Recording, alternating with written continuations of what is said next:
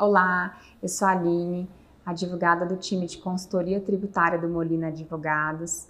E hoje quero ajudar você a entender melhor como funciona a caracterização da residência fiscal no Brasil ou fora do país para fins tributários. Esse é um tema bastante relevante, principalmente para os brasileiros que moram no exterior e até mesmo estrangeiros que residem aqui no Brasil e têm dúvidas sobre o país onde serão tributados. Eu separei algumas das principais dúvidas sobre o tema e espero que o conteúdo desse vídeo te ajude a entender um pouco mais sobre a tributação nesses casos. A primeira dúvida bem comum sobre o assunto é como saber se você é residente no Brasil ou no exterior para fins tributários. Para confirmar o país onde você reside de acordo com a legislação tributária brasileira, é fundamental avaliar todas as hipóteses previstas nos artigos 2 e 3 da Instrução Normativa número 208 de 2002. Ao se enquadrar em uma das alternativas do artigo 2 você será considerado residente aqui no Brasil. Mas se enquadrando em uma das opções do artigo 3 o tratamento tributário aplicável no seu caso é o de não residente. Mas e se houver um acordo de bitributação entre os dois países? Para quem não sabe, o Brasil tem diversos acordos celebrados com outros países, com o objetivo principal de evitar a dupla tributação sobre o mesmo fato gerador e impedir a sonegação fiscal. Os artigos que eu mencionei antes, artigo 2 e 3 da Instrução Normativa 208 de 2002 da Receita Federal, valem, na verdade, como uma regra geral para você confirmar se reside aqui no Brasil ou no exterior.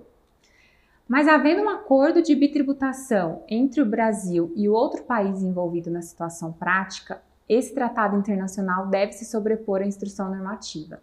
E aí, nesses casos, é importante você saber que é o próprio acordo que vai definir o conceito de residência fiscal. Esse conceito geralmente está previsto no artigo 4 dos acordos e eles são feitos com base em alguns critérios subjetivos. Muitos contribuintes também nos questionam se os acordos internacionais permitem a compensação do imposto de renda pago no Brasil com o tributo recolhido fora do país. Na verdade, sim, esses acordos costumam trazer a possibilidade de compensação do imposto pago aqui no Brasil com aquele pago no exterior e vice-versa.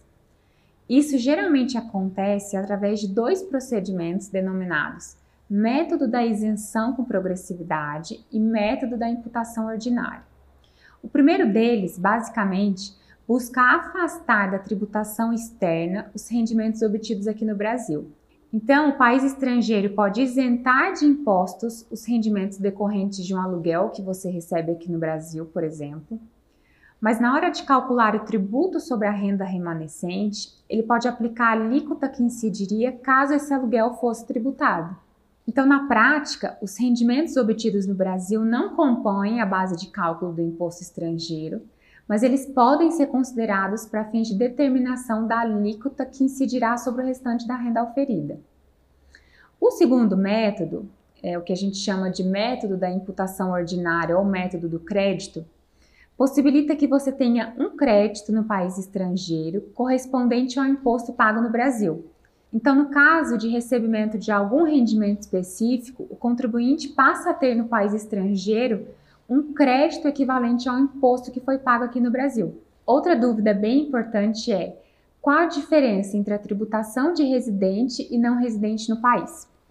O residente no Brasil, como a gente sabe, deve enviar anualmente para a Receita Federal a declaração de imposto de renda pessoa física ou a declaração de ajuste anual, e, se for o caso, recolher aqui no Brasil o imposto de renda devido, de acordo com as normas vigentes na legislação tributária.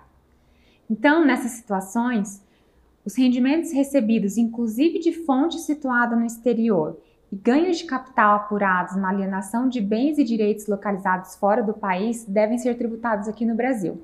Já o não residente deve observar a legislação do país onde esteja domiciliado e, caso sejam obtidos rendimentos de fonte brasileira, ele precisa comunicar à fonte pagadora sobre a sua condição de não residente, a fim de que essa faça a retenção do imposto federal.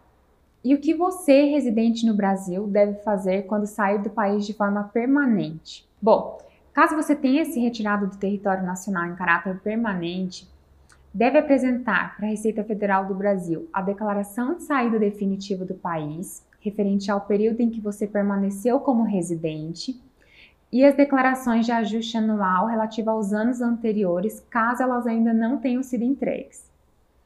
Além disso, você precisa recolher em cota única o imposto apurado nessas declarações e, se for o caso, eventual crédito tributário que ainda não foi regularizado. Um outro documento exigido pelo Fisco Federal é a comunicação de saída definitiva. É importante que você se atente ao prazo de envio desses documentos para não incorrer em multa e penalidades que serão exigidas pela Receita Federal. E se a sua saída do Brasil for em caráter temporário? Se eventualmente você sair do país de forma temporária e permanecer no exterior por mais de 12 meses consecutivos, é necessário entregar para a Receita Federal a declaração de saída definitiva do país, referente ao primeiro ano após a saída, e também recolher em cota única o imposto devido se for o caso, além de outros créditos tributários que ainda não foram quitados. A Receita Federal também vai exigir que você entregue a comunicação de saída definitiva no prazo previsto pela legislação. E por fim, o que pode acontecer se você não entregar a declaração de saída definitiva e a comunicação de saída definitiva exigidas pela Receita Federal? A Instrução Normativa número 208 de 2002 da Receita Federal dispõe que a ausência de entrega da declaração de saída definitiva ou a sua entrega fora do prazo acarreta numa multa de 1% ao mês sobre o valor do imposto devido.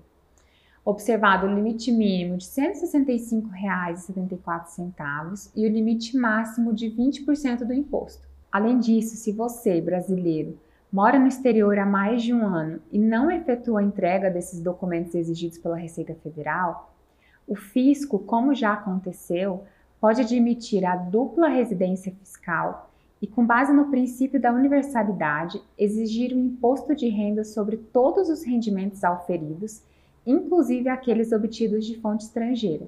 Inclusive, o fato de você continuar entregando as declarações de ajuste anual para a Receita Federal como se fosse residente aqui no país pode reforçar esse entendimento da administração tributária e acabar te prejudicando com uma bitributação, principalmente quando a gente fala de um país estrangeiro que não celebrou acordo com o Brasil. Bom, é isso.